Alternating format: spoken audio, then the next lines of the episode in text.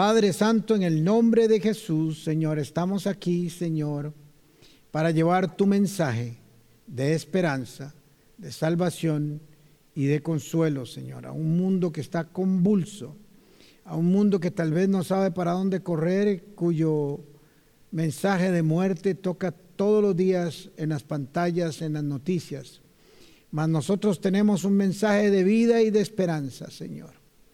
Permite, Señor, ayúdanos a que este mensaje lleve el propósito tuyo a sus vidas, Señor, y llevemos una luz de esperanza y de consuelo y de amor en tu nombre, en el nombre de Jesús. Amén. Hola, ¿cómo están? Un gusto saludarlos. Como siempre, espero que este tiempo de distanciamiento social haya servido en sus vidas para aprender, para crecer y de esto se trata la enseñanza de hoy. No estamos recluidos, no estamos aislados sin ningún propósito. Todo tiene una razón, todo tiene un propósito, todo tiene un porqué en la vida y mucho más en las escrituras, que todo tiene un propósito divino, un propósito eterno. Quiero recordarles que estamos eh, cerrados aquí en nuestro edificio, en nuestro auditorio, pero la comunidad Paz sigue activa, muy activa. Es más, Hemos tenido correos y aún llamadas telefónicas de que se sienten aún más cercanos con todo el pastoreo que le estamos dando a través de la oración al mediodía. Ah, los grupos paz han crecido impresionantemente. Eh, tenemos gente que se ha matriculado en los programas de Divorce Care, por ejemplo, de diferentes países del mundo. Antes solo éramos costarricenses. Eh, tenemos la oración de los miércoles, tenemos living los jueves. Kids está trabajando en todo un programa nuevo para niños. Hemos empezado estudios bíblicos para adolescentes. Seguimos dando alimentos a los necesitados. En fin, esto no se detiene porque yo le digo al personal, a nuestros equipos, eh, que nosotros somos como la orquesta del Titanic. Que mientras la gente estaba montándose en, en los barcos, en las barcas de salvavidas y corriendo para un lado, ellos seguían tocando las melodías, su música para llevar paz, esperanza y consuelo. La diferencia es que esta orquesta esta iglesia y la iglesia en el mundo no toca para que el barco no se hunda, sino porque no se va a hundir. Porque nuestro mensaje es de que este proceso pasaremos y pasaremos bien. Y mientras muchas personas tienen problemas con temor, con insomnio, con pánico, sin un rumbo, nosotros seguimos tocando la dulce melodía del Evangelio de Dios. Seguimos tocando el Evangelio de Dios en el corazón de las personas. Seguimos teniendo un canto de alegría y de gozo y de esperanza y esto no se detiene. Por eso la iglesia en el mundo entero y nosotros en lo que corresponde en la comunidad paz, no nos detenemos, seguimos trabajando aún más fuerte y le damos gracias a todos por su fidelidad con sus diezmos y ofrendas. Muy bien, todo esto pasará. La vida tendrá que seguir. No vamos a poder sostener metidos en la casa dos o tres años. Es imposible. Así que las cosas van a tener que cambiar, van a tener que amoldarse. Todos vamos a tener que aprender a vivir una anormalidad normal después del COVID-19. Todos tenemos que pasar este proceso y lo tenemos que pasar bien. La humanidad lo va a pasar bien. La humanidad, la historia de la humanidad ha pasado por múltiples y, difíciles circunstancias en la vida, guerras mundiales, otras pandemias sin la tecnología, sin la ciencia, sin el conocimiento que ahora tenemos, sin la información que ahora tenemos, crisis económicas, crisis sociales, etcétera, etcétera. Y siempre ha seguido la humanidad porque ese es el destino de la humanidad, seguir. Sabemos que habrá un momento donde el Señor vendrá, donde el Señor vendrá por su iglesia, donde vendrán los tiempos escatológicos. No soy un experto en escatología, pero no es el tiempo.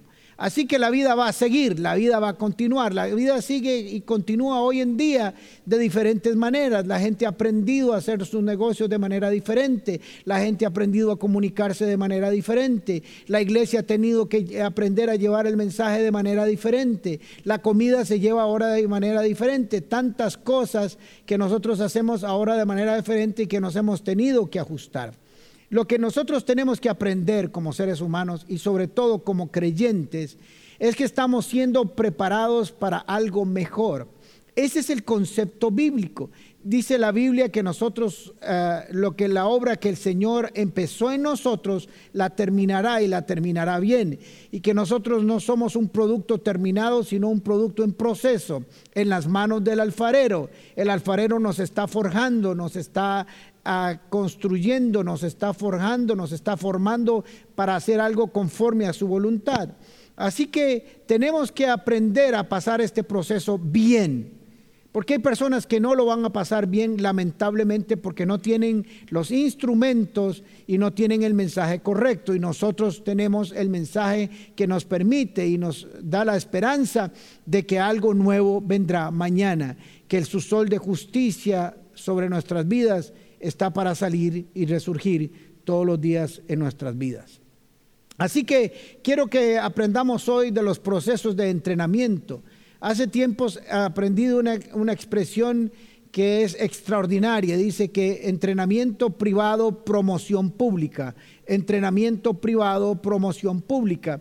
Y muchos personajes de las escrituras Casi todos, por no decirlos todos, tuvieron de alguna manera entrenamientos privados, tiempos de soledad, tiempos de aislamiento, donde tuvieron que aprender algo de Dios, donde tuvieron que aprender una dimensión de Dios, donde tuvieron que aprender algo que no habían conocido de Dios y que Dios quería enseñarles. Y muchas veces vamos a aprender esas cosas en tiempos de soledad, en tiempos de aislamiento, en tiempos donde parece que Dios no tiene todo en sus manos, pero que Dios lo tiene controlado. Y es ahí donde necesita Dios que nosotros aprendamos a esperar y a confiar.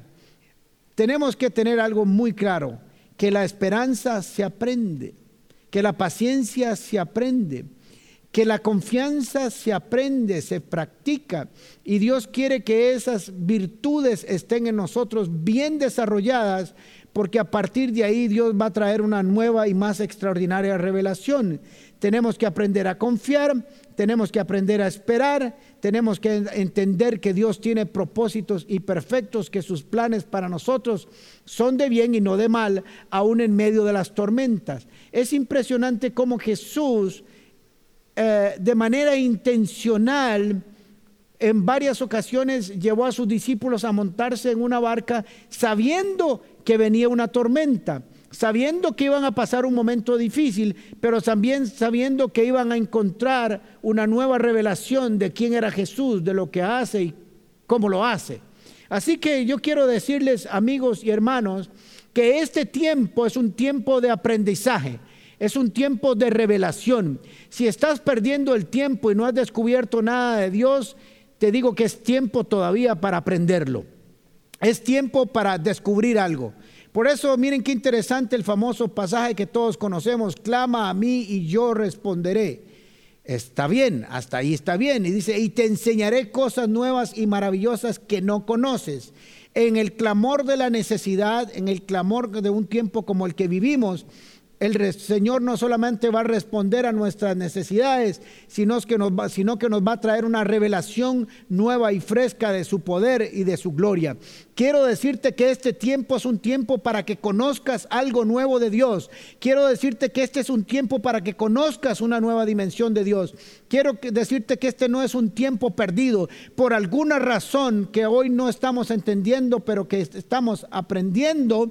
Dios nos ha mandado a recluirnos a muchos a nuestras casas por un tiempo que no sabemos ahora cuánto va a durar, pero que sí sabemos que Él está con nosotros. Y tenemos que tener eso muy claro porque si perdemos esa óptica, esa perspectiva, habremos solo pasado un mal tiempo. Vamos a leer un texto que está en Primera de Reyes, capítulo 17, versículo de 1 al 6. Sé que muchos de ustedes conocen este pasaje bíblico. Vamos a aprender algo nuevo de él, según yo. Ahora bien, Elías, el de Tisbe, de Galaad, fue a decirle a Acab, era un rey que estaba gobernando ahora, que no lo estaba haciendo bien, había llevado el pueblo a idolatría, a la desobediencia a Jehová.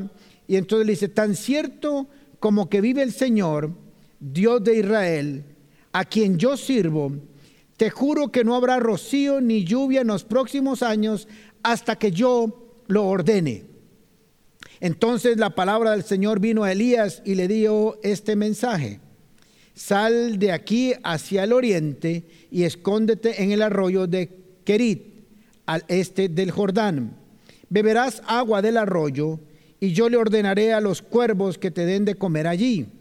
Así que Elías se fue al arroyo de Kerit, al este del Jordán, y allí permaneció conforme la palabra del Señor por la mañana y por la tarde los cuervos le llevaban pan y carne y bebían agua del arroyo.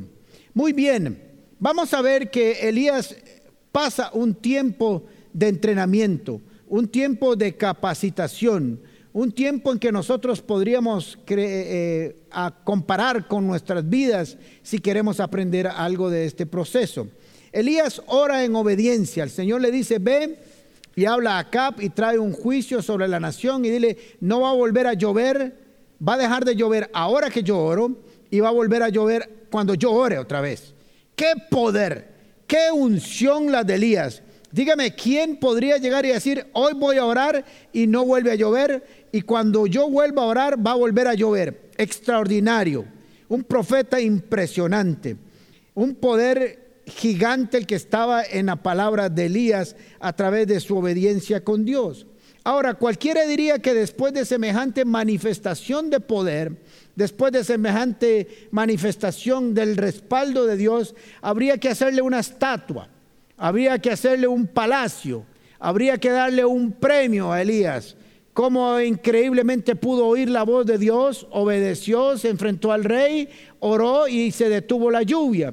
Cualquiera diría, ahora sí, viene un tiempo extraordinario sobre la vida de Elías y viene un tiempo maravilloso de recompensa, pero no, no funciona así. O al menos Dios no funciona de manera que nosotros creemos que es lo lógico que debe pasar humanamente hablando. El mismo Dios que le dice a Elías, ve y profetiza y ora para que no llueva, es el mismo que le dice ahora, ve y escóndete por supuesto que tenía que esconderse Elías.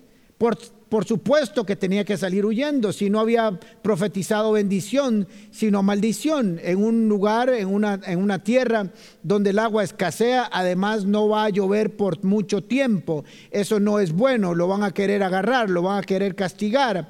Quiero decirte que no siempre que hagamos lo correcto vamos a ser aplaudidos, no siempre que hagamos lo correcto vamos a tener una estatua, vamos a ser reconocidos. Muchas veces hacer lo correcto implica un precio de desaprobación de parte del populus, de la gente, de los que no conocen al Señor.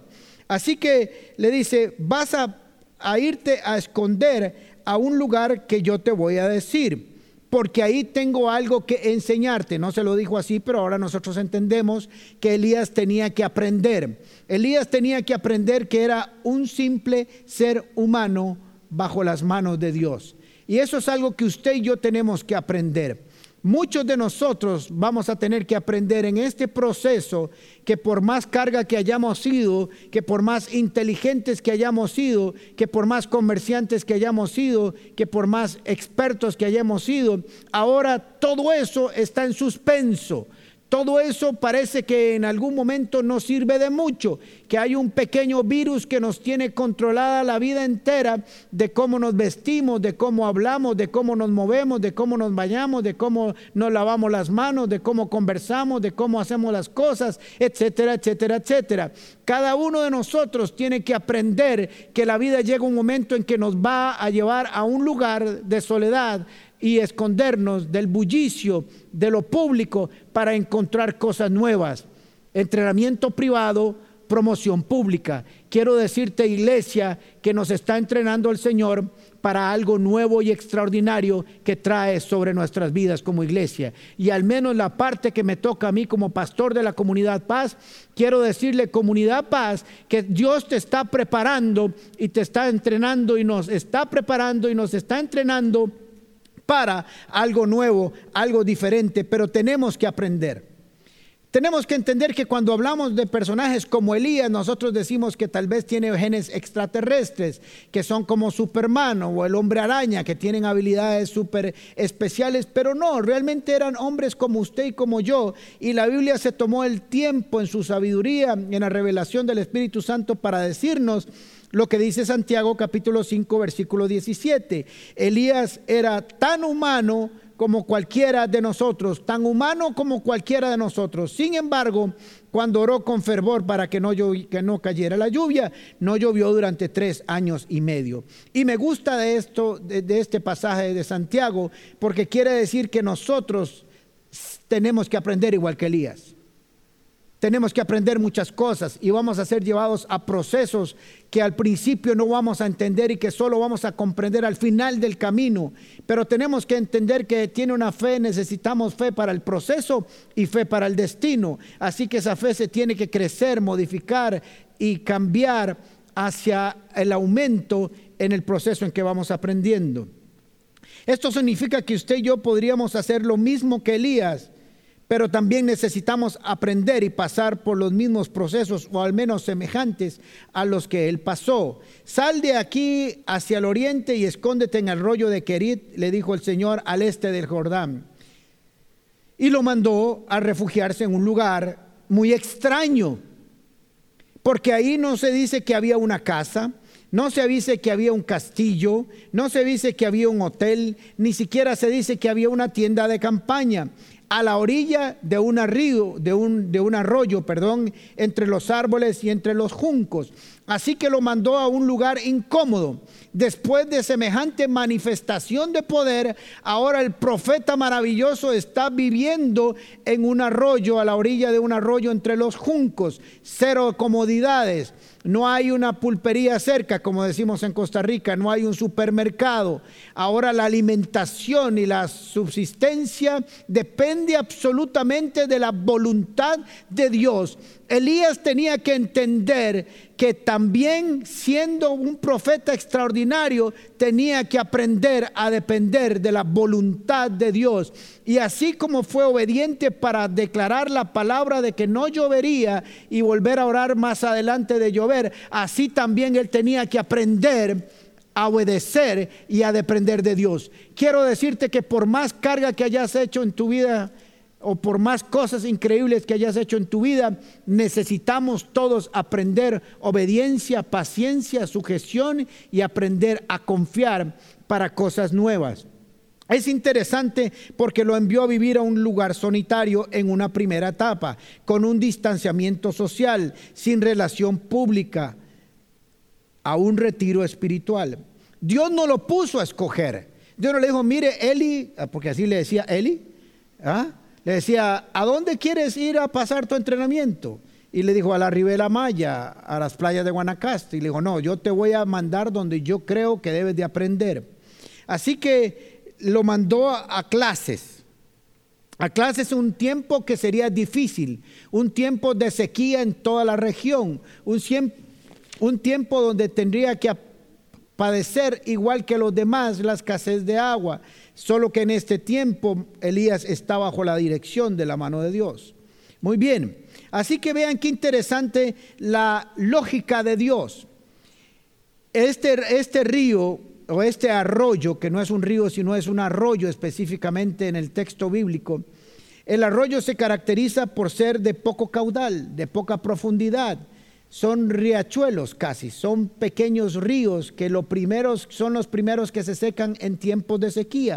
Es interesante porque al frente de este arroyo está el río Jordán, con su caudal gigante, con su provisión majestuosa de agua. Ahí pudo haberlo mandado el Señor, pero no lo mandó ahí, lo mandó a un arroyo, a un arroyo pequeño, un arroyo que posiblemente se secaría más que todos los demás pero aislado. Quiero decirte que nuestro entrenamiento en la vida no es donde usted y yo lo escojamos, sino donde Dios quiere llevarnos. No es donde usted y yo creemos o supongamos que tenemos que ser llevados a entrenamiento, sino donde Dios sabe que nuestro corazón va a aprender a depender de Él. Así que no lo mandó al río Jordán, lo mandó a un arroyo pequeño, De hecho, los arqueólogos no pueden ni siquiera identificar dónde podría estar ese arroyo, pero ahí era donde Elías tenía que aprender, tenía que desarrollarse, debía estar. Y era lógico desde el punto de vista ahora que entendemos la historia, ¿quién lo buscaría en el arroyo de Kerit? Si alguien se puso a pensar a dónde vamos a buscar a Elías, hubiera dicho, no, ahí no va a estar, es un lugar ilógico, ahí nadie iría a refugiarse, y menos en este tiempo de sequía, pues Dios lo estaba cuidando, Dios lo estaba buscando en el lugar donde menos lo irían a buscar. Quiero decirle a cada uno de ustedes, es algo maravilloso, que Dios te va a esconder de esta situación que está pasando el mundo, que Dios te va a resguardar de esta situación en que está pasando el mundo entero, en los lugares y de la manera que menos te imagines, pero será el lugar que Dios ha reservado para tu vida quiero decirte esto muy importante. Dios te va a guardar, Dios te va a proteger, Dios te va a esconder, no donde tú has pensado que tienes que pasarlo, sino donde Él ha determinado que vas a pasar para que tengas una vida victoriosa y aprendas algo extraordinario de Él. Bendito sea el Señor. Así que el mejor lugar no es el que usted ha pensado. Elías no fue el lugar que él se hubiera imaginado, era el que Dios había guardado para él. En nuestra mente finita creemos que puede ser en lugar X o lo otro, pero tenemos que entender que Dios conoce planes eternos para nuestras vidas. Así que lo llevó a un lugar donde se, supone que la provisión era escasa. Le dijo, beberás agua del arroyo y yo le ordenaré a los cuervos que te den de comer ahí. Por la mañana y por la tarde los cuervos, los cuervos le llevarán pan y carne y verás agua del arroyo. He aquí una de las partes más extraordinarias y extrañas y llamativas e impresionantes de este proceso de eh, Elías y de su escondite y de la forma en que Dios proveyó para su vida. Quiero decirle que, ¿por qué unos cuervos? ¿Por qué no unos halcones? ¿Por qué no unas águilas? ¿Por qué unos tucanes tan lindos? ¿Por qué no unas palomitas? ¿Por qué unos cuervos que, por así decirlo, y me perdonen, es un pájaro que no es muy bonito, es un pájaro desagradable. Los cuervos son animales impuros, según Levíticos capítulo 11. Se alimentan de carroña, son malos, ellos se roban la comida de los demás. ¿Por qué Dios mandaría a los cuervos a darle de comer a Elías? Quiero decirles que es algo que nosotros tenemos que aprender a que Dios va a usar métodos poco ortodoxos para manifestar su soberanía, su gracia, su majestad, su poder y nuestro destino. Tal vez has pensado que en este tiempo del COVID-19, como se le ha llamado, Dios debería de proveerte de alguna u otra manera. Tal vez te has puesto a pensar, Dios me va a ayudar así, Dios me va a proveer así, Dios me va a enviar estas comidas, me va a mandar estos trabajos, pero ¿Quién dijo que sería así? Estamos en un proceso de aprendizaje, estamos en un proceso de depender y confiar de Dios absolutamente, aunque sea por métodos extraños que no comprendemos. Dice un dicho popular, cría cuervos y te sacarán los ojos. Dice Proverbios capítulo 30, versículo 17. Al que mira con desdén a su padre y rehúsa obedecer a su madre, que los cuervos del valle le saquen los ojos y que se lo coman vivo los buitres. Háganle caso a los papás y a las mamás. Vean lo que dice Proverbios 30, capítulo 17. Pero lo que quiero decirles es que el cuervo no es un animal bueno. Pero debo decirte algo, que en el caso de Elías y haciendo una aplicación para nuestras vidas en la actualidad, no importa qué tan malo sea el cuervo, cuando Dios le ordena que te va a dar de comer, te va a dar de comer. Es un animal que en lugar de llevar comida aún a sus polluelos, póngame mucha atención, aún a sus polluelos le roba la comida a quien sea. Pero bajo una orden divina, los cuervos irán a buscar la mejor carne porque quiero decirles que si hay algo que sabe hacer el cuervo es escoger buena comida. Quiero contarles lo que me pasó hace varios años. Un amigo de aquí de la iglesia tiene una casa muy hermosa en la playa, así que nos invitó a Flora y a mí a pasar unos días. No sé si fue en Semana Santa, no esta, hace muchos años, por cierto, eh, o un fin de año y estaba haciendo una carne asada, unos cortes extraordinarios, unos pedazos de carne así gigantes y nos dice, cuidado con los cuervos. Y yo, ¿cómo? Cuidado con los cuervos. Sí, pues son bichos, una vez que uno tiene la carne en el plato y entre más grande es, pasan y ¡fra! y se la llevan. A ver, yo creí que era broma. De pronto está cortando la carne, unos trozos muy hermosos, unos cortes muy finos, cuando aparece un bicho de esos y hace ¡frum! y se llevó un pedazo de carne. Y yo dije, por ahí debe estar Elías. Le están llevando un buen pedazo de carne. Así que entendí que los cuervos saben escoger buena comida. Ahora, estos, estos de este cuento que me pasó a mí se la llevaron para comer él, pero eso fueron a hacer los cuervos por mandato de Dios en el tiempo de Elías para llevarle la provisión. Es interesante que Dios haya escogido un animal como este, porque quería enseñarle a Elías que las cosas no se hacían como él creía, sino como Dios cree que deben ser las cosas. Elías, un hombre obediente a la ley, un hombre rígido, estricto con la ley, amante de la ley de Dios, ahora tenía que dejarse alimentar de un animal impuro.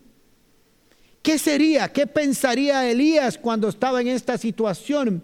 ¿Cómo voy a comer de un animal que es impuro? Pues tuvo que hacerlo, tuvo que aprenderlo porque tenía que aprender que cuando Dios habla para que ore, para que no llueve, también Dios habla para que los cuervos traigan alimento, también Dios habla y te dice dónde te tienes que esconder. Es la misma obediencia para todo. Es la misma obediencia para profetizar que para esperar. Es la misma obediencia, el mismo aprendizaje para caminar que para quedarse quieto. Es el mismo aprendizaje y la misma obediencia para orar por un enfermo que para esperar que Dios actúe sobre los enfermos. En fin, es la misma obediencia. Así que Elías tenía que aprender que si era un hombre capaz de profetizar de parte de Dios, tenía que ser un hombre capaz de esperar y confiar en Dios. Las dos cosas se aprenden. Quiero decirte en este tiempo del COVID-19 que tienes que aprender, así como puedes aprender a predicar, tienes que aprender a depender de Dios. Porque una cosa es darle palabra a los demás y otra cosa es que la palabra se tenga que hacer aplicada en mí. Hmm. Son dos cosas diferentes. Este es un mensaje de esperanza. Estoy feliz de este pasaje porque quiero decirte que después de este tiempo la iglesia va a salir grande. Vamos a salir victoriosos, vamos a salir aprendidos, vamos a salir entendidos al menos de este proceso. Tendremos que pasar por otros, sí, pero al menos este lo vamos a pasar bien. Así que tenemos que aprender que la provisión de Dios vendrá de maneras que no entendemos Quiero decirte para aquellas personas que están pasando la difícil, hay personas que la están pasando difícil y la fe no, no, no niega la realidad, sino que la transforma. Quiero decirles que estamos para ayudarles. Pero también sabemos que hay personas a las cuales no vamos a alcanzar. Son tantas, y no solo nosotros, sino muchas organizaciones, pero quiero decirles que pueden confiar en Dios. Que no pienses de la manera en que Dios va a satisfacer tus necesidades, solo confía en Él. Y si un cuervo te toca la puerta, ábrele, no lo eche, aunque parezca que es feo y parece que no viene de Dios, tal vez Dios te va a mandar provisiones de maneras sobrenaturales que no entendés. Así que había agua, carne y pan, lo suficiente para vivir. No le faltó nada a Elías en este tiempo de soledad, de entrenamiento. Ahora no, no dice que hubiera una cama por ahí, no dice que hubiera una casa por ahí, no dice cómo estaba Elías, pero Elías estaba solamente seguro de que en la mañana le traerían el pan y la carne y que en la mañana el carne y pan. Absoluta y total confianza en Dios. Quiero decirte que Dios está creando confianza y está fortaleciendo tu confianza en este tiempo y tienes que aprender a oírlo y a escucharlo. Estamos en un tiempo de aprendizaje y formación. No es una prueba para nuestro mal, es para nuestro bien. Este es un tiempo de revelación del poder de Dios, de la soberanía de Dios donde nuestros méritos no son los importantes, sino la voluntad de Dios y el mandato de Dios para nuestras vidas. Estamos frente a una manifestación de su gracia y su favor que Dios va a manifestar de la manera en que solo Él sabe hacerlo. De algo podemos estar seguros, que los cuervos obedecían a Dios. Y quiero decirte que si los cuervos fueron capaces de obedecer a Dios, nosotros tenemos que tener la capacidad también de obedecer la voz de Dios. Los cuervos descuidan aún sus, como lo dije, sus propios polluelos, pero fueron capaces de cuidar todos los días de Elías para darles comida. Miren qué interesante lo que pasó con el tiempo. Primera de Reyes capítulo 17, versículo 7. No sé si están sus textos.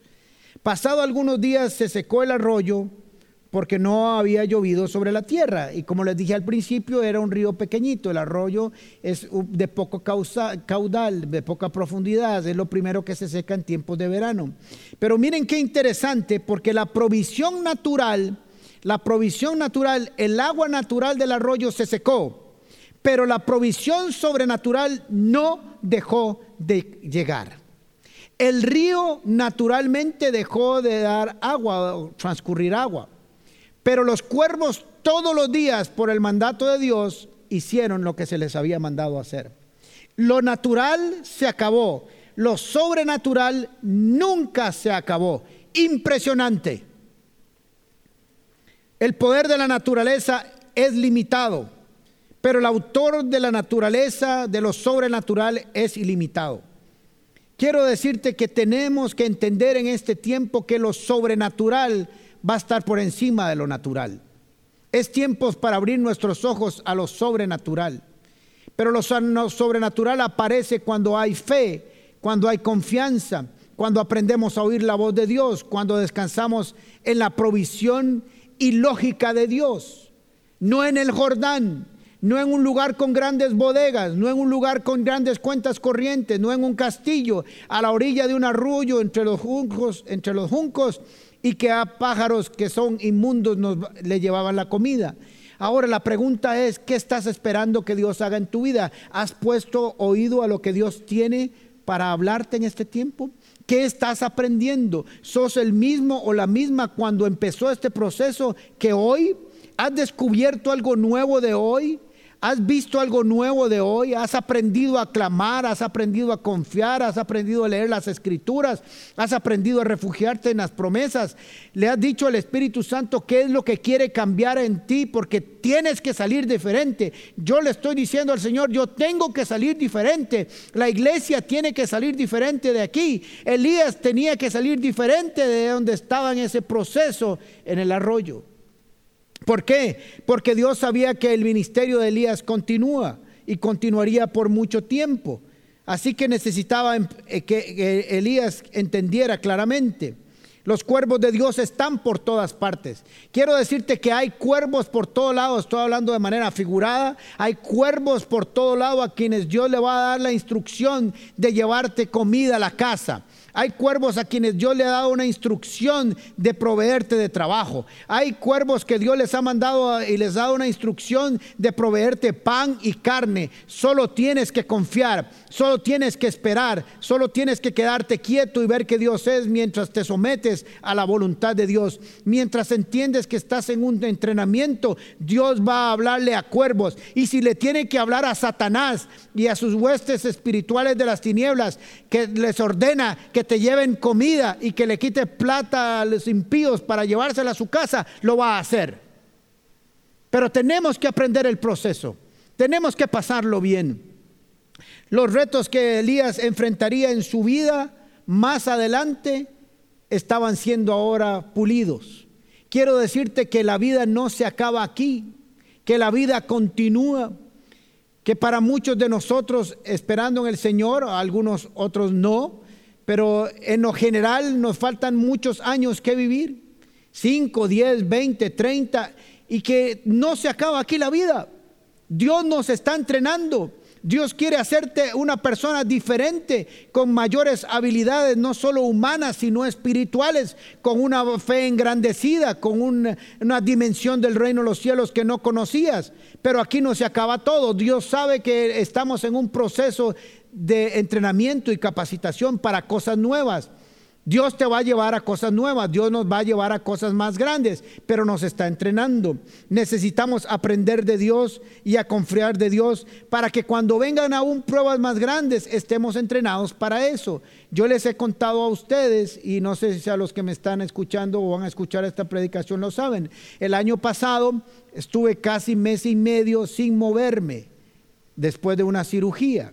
Cuando me dijeron que tenía que pasar unas dos semanas o tres semanas o un mes en la casa con la capacidad de moverme, yo dije, yo esto ya lo viví, no me morí. Y quiero decirte que fueron uno de los, eh, fue el mes y medio más extraordinario de los últimos años, porque fui entrenado para pasar por aquí. Dios te está entrenando para algo nuevo, vas a enfrentar circunstancias diferentes de la vida y Dios te está capacitando para eso pero tienes que aprender a oír. Vienen situaciones más extrañas para tus ojos, pero muy, muy, muy normales para Dios. Querid no era un paraíso, pero Dios lo entrenó ahí.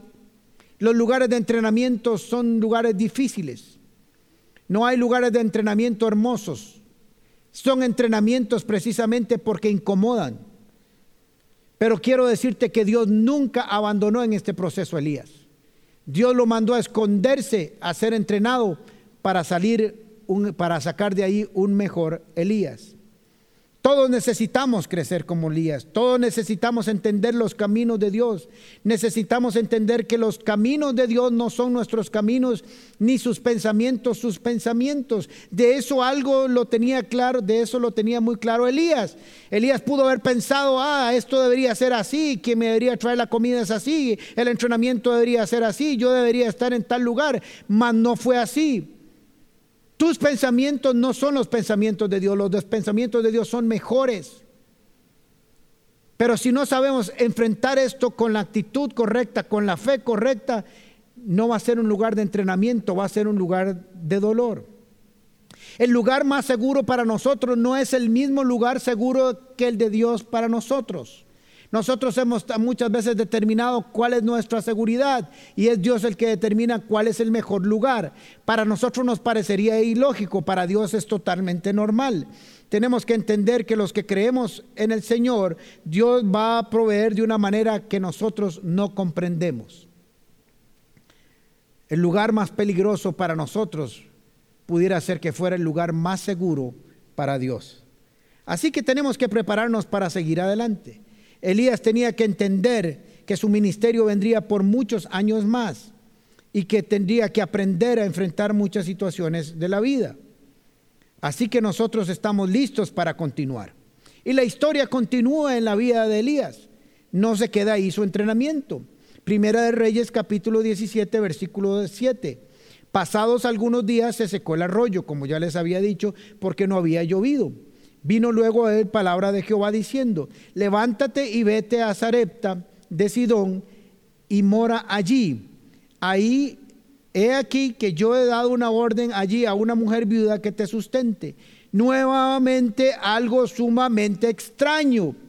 ¿Por qué Dios va a llevarse a Elías se acabó el agua, no se acabó la provisión sobrenatural de los cuervos, pero ya no había agua. Así que en lugar de llevársela nuevamente a un hotel cinco estrellas, a un lugar de abundancia, a donde un millonario, donde hubieran bodegas gigantes de comida, lo envía donde una viuda.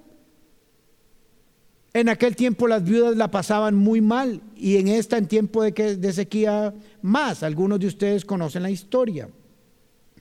Pero Dios, al igual que le ordenó a los cuervos, ahora le habla a una viuda para que sustente a Elías. Es increíble. Así que ya conocen la historia, Elías llega, se la, se, se la, topa entrando a la ciudad, ella anda buscando un poco de leña para cocinar, le dice que le dé un poco de agua, ella le trae un poco de agua y cuando ella le trae el agua le dice, dame de comer. ¿Por qué Elías le dice dame de comer? Primero porque tenía hambre. Y segundo porque sabía que Dios dijo que le había dado una instrucción a ella que le diera de comer. Ahora, aquí hay dos personas que están aprendiendo ahora. La viuda de Sarepta y Elías. Elías está aprendiendo su parte y la viuda está aprendiendo su parte. Elías ahora está aprendiendo que Dios le está llevando a otra dimensión de provisión y a esta mujer le está enseñando lo que le había enseñado a Elías. Ahora Elías es como un cuervo. Ahora Elías es el que va a traer la comida. Ahora ella tiene que confiar en la palabra que le fue dada de provisión para su vida. ¿Por qué Elías está seguro de que ella le va a suplir su necesidad, aunque parecía que no había mucho, aunque parecía que no había escasez? Porque venía de meses de entrenamiento, de ver todos los días, en la mañana y en la tarde, los cuervos venir con su comida. Quiero decirte que cuando vemos la mano sobrenatural de Dios y comenzamos a acostumbrarnos a eso, Dios nos va a cambiar el ritmo, Dios nos va a cambiar de lugar para que no nos acostumbremos, aunque ya hemos desarrollado la confianza necesaria para esperar en Dios. Así que Elías estaba seguro que en ese lugar no le faltaría nada porque ya venía acostumbrado y saber que cuando Dios habla y Dios da una orden, se cumple. Así que le dice, dame de comer. Y ella le dijo, no tengo más que un puñado de lo que cabe en el puño de la mano, ese es el significado de harina y un poco de aceite. Voy a preparar el panecillo y me dejo de morir con mi hijo. Y Elías le dijo, no, no, no, no, no, tranquila, tranquila. Yo, estoy en entrenamiento, yo, yo le voy a decir a usted dónde vengo. Estoy usando palabras mías. Le voy a decir cómo funciona esta vara. ¿Por qué? Porque ya pasé por ahí. Quiero decirte que Dios te está haciendo pasar por un camino para que tú le cuentes a otros cómo es que Dios actúa, para que tú le cuentes a otros cómo es que Dios hace, para que tú le cuentes a otros cómo es que funciona el reino de los cielos y para que des testimonio de que un día los cuervos tocaron a tu puerta para darte de comer y que ahora usted es capaz de llevar la inspiración necesaria para que otros coman también porque viste la mano de Dios. Así que Elías le dijo, no tengas temor, ve, haz como has dicho pero hazme a mí primero de ello una pequeña torta cocida debajo de la ceniza y tráemela y después harás para ti y para tu hijo. Vivillo Elías hasta le dijo cómo le gustaba el panecillo y que lo pusiera y, y cómo le cuadraba la comidilla. Porque Jehová Dios de Israel ha dicho, ya sabía Elías que cuando Dios dice, se cumple. Se cumple cuando oró y dejó de llover. Se cumple cuando le ordenó a los cuervos darle alimentación. Se cumple donde le dijo, te vas, a te vas a esconder para que no te encuentres ahí. Por eso le dijo, porque Jehová Dios de Israel ha dicho así. La harina de la tinaja no escaseará, ni el aceite de la vasija se disminuirá hasta el día en que Jehová haga llover sobre la faz de la tierra. Entonces ella fue e hizo como le dijo Elías y comió él. Primero, como había dicho la palabra, y ella y su hijo y ella y su casa por muchos días, por muchos meses.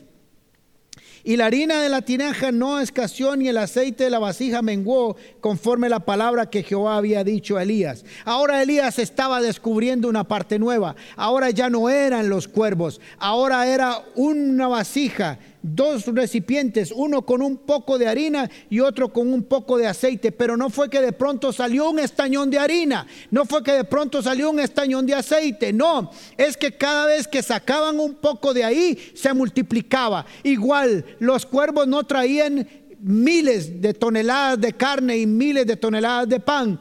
Era el día, el pan nuestro de cada día dándolo hoy. El pan nuestro. Quiero decirte que algunos de nosotros están, están aprendiendo y estamos aprendiendo a vivir día a día, confiando, diciéndonos Dios, yo quiero que aprendas que yo soy el mismo de, ayer, de hoy y de siempre. Y si tengo la capacidad, si te, tengo la capacidad o tuve la capacidad de darte comer ayer y darte comer hoy, te voy a dar de comer a mañana. Tienes que aprender que de aquí Elías vas a ir a una batalla con 450 profetas. Te vas a enfrentar a una batalla gigante. Y si no aprendes a confiar en mi palabra, si no aprendes a confiar en mi provisión, no vas a ganar esa batalla. Quiero decirle comunidad paz, quiero decirle los que me están oyendo que tienes que estar debidamente capacitado para enfrentar otras batallas y salir victorioso en tu vida. Que Dios solamente te está entrenando, te está enseñando a confiar en Él y a levantar sus ojos a Él y ver que su socorro viene de Jehová, lo hizo, e hizo los cielos y la tierra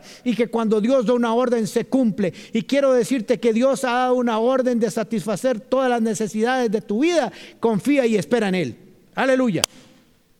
Pues muy bien. Así que Elías fue y hizo lo que tenía que hacer. La mujer hizo lo que tenía que hacer y ambos fueron beneficiados. Es una cadena de obediencia, es una cadena de confianza. El que aprendió confianza tiene la capacidad de transmitir confianza y fe a los que no la tenían. Y esta mujer fue teniendo confianza. Después ya conocen la historia. Se muere el hijo de esta mujer y Elías lo resucita. ¿Por qué lo resucita? Porque ya sabía que Dios tenía la capacidad de hacer cosas sobrenaturales. Dios lo estaba llevando en un proceso de crecimiento. Quiero decirle, iglesia, hoy que Dios está con nosotros que la presencia del Señor está con nosotros, que su palabra está con nosotros, que la vasija no se va a acabar de aceite, que va a haber harina todos los días en nuestras casas y que si tienen que seguir viniendo cuervos van a ver, lo natural se podrá acabar, pero lo sobrenatural no. El agua se terminó de escasear, era lo natural, pero lo sobrenatural en la harina, en los pájaros y en el aceite nunca se acabaron hasta que Dios lo dijo. Así que quiero decirles hoy que el tiempo que estamos pasando es un tiempo de entrenamiento, de capacitación para algo mejor. Y tienes que aprenderlo a vivir. Y tienes que aprender a ver la gloria de Dios en tu vida. Así que levanta tus ojos, escucha la voz de Dios, confía en su palabra, mantente alerta. Dios va a hacer cosas extraordinarias, no como usted se lo imagina, sino como Él lo ha establecido en sus planes divinos y estoy seguro que saldrás victorioso de este proceso en el nombre de Jesús. Espero que estés dispuesto a escuchar lo ilógico, lo extraño, porque la fe es así, es capaz de ver lo ilógico y lo extraño hecho una realidad. Así que quiero motivarlos a que entiendan que así como Elías pasó por este proceso, Dios te va a pasar por este proceso. Estamos en un proceso no somos un producto terminado. La obra que Dios empezó en usted y en mí la terminará y la terminará bien. Vamos a ser conquistadores de nuevas tierras. Nuestra fe va a aumentar. Vamos a contarle a otros cómo es que Dios proveyó y vamos a estar seguros de que este tiempo Dios lo utilizó para un entrenamiento privado, para una promoción pública, ya sea en un ministerio, ya sea en una empresa, ya sea en un emprendedurismo, ya sea en todo lo que estás planeando para hacer. Cuando esto salga, Dios te está preparando para ir un paso más allá. Y quiero invitarte que si no has recibido a Jesús en tu corazón, yo quiero que abras hoy tu corazón a Jesús. Y le digas, Señor Jesús, yo quiero recibirte hoy en mi corazón como Señor y Salvador de mi vida. Quiero que tú me enseñes a confiar en ti. Quiero que escribas mi nombre en el libro de la vida y que pongas tu Espíritu Santo como sello para el día de mi salvación porque yo sé que tú eres el camino, la verdad y la vida y nadie va al Padre si no es por ti. Hoy abro mi corazón a ti. Te recibo como mi Señor y Salvador, en el nombre de Jesús. Amén. Si has hecho esta oración conmigo en este momento, escríbenos, queremos saber de ti, queremos enviarte una Biblia o queremos comunicarnos con vos para ayudarte a crecer en tu fe. Y a todos los miembros de la comunidad Paz, quiero decirles que se preparen, que Dios ha destinado un entrenamiento privado para una promoción pública para tu vida. Que el Señor nos llene de su gracia, de su poder y de su unción. Y que cuando los cuervos toquen tu casa no te asustes. Dígales, el Señor ha dado una orden para alimentarme y así lo hará hasta que lo determine. En el nombre de Jesús nos vemos las otras semanas y que estén todos muy bien. Muchas gracias. Esperamos que esta enseñanza haya sido de gran bendición para tu vida. Nos encantaría que hagas clic con nosotros, así que te invitamos a suscribirte en nuestro canal. Además, si tu vida ha sido impactada a través de la Comu, nos gustaría muchísimo que nos escribas un mensaje privado a través de nuestras redes sociales. Nos vemos en la Comu.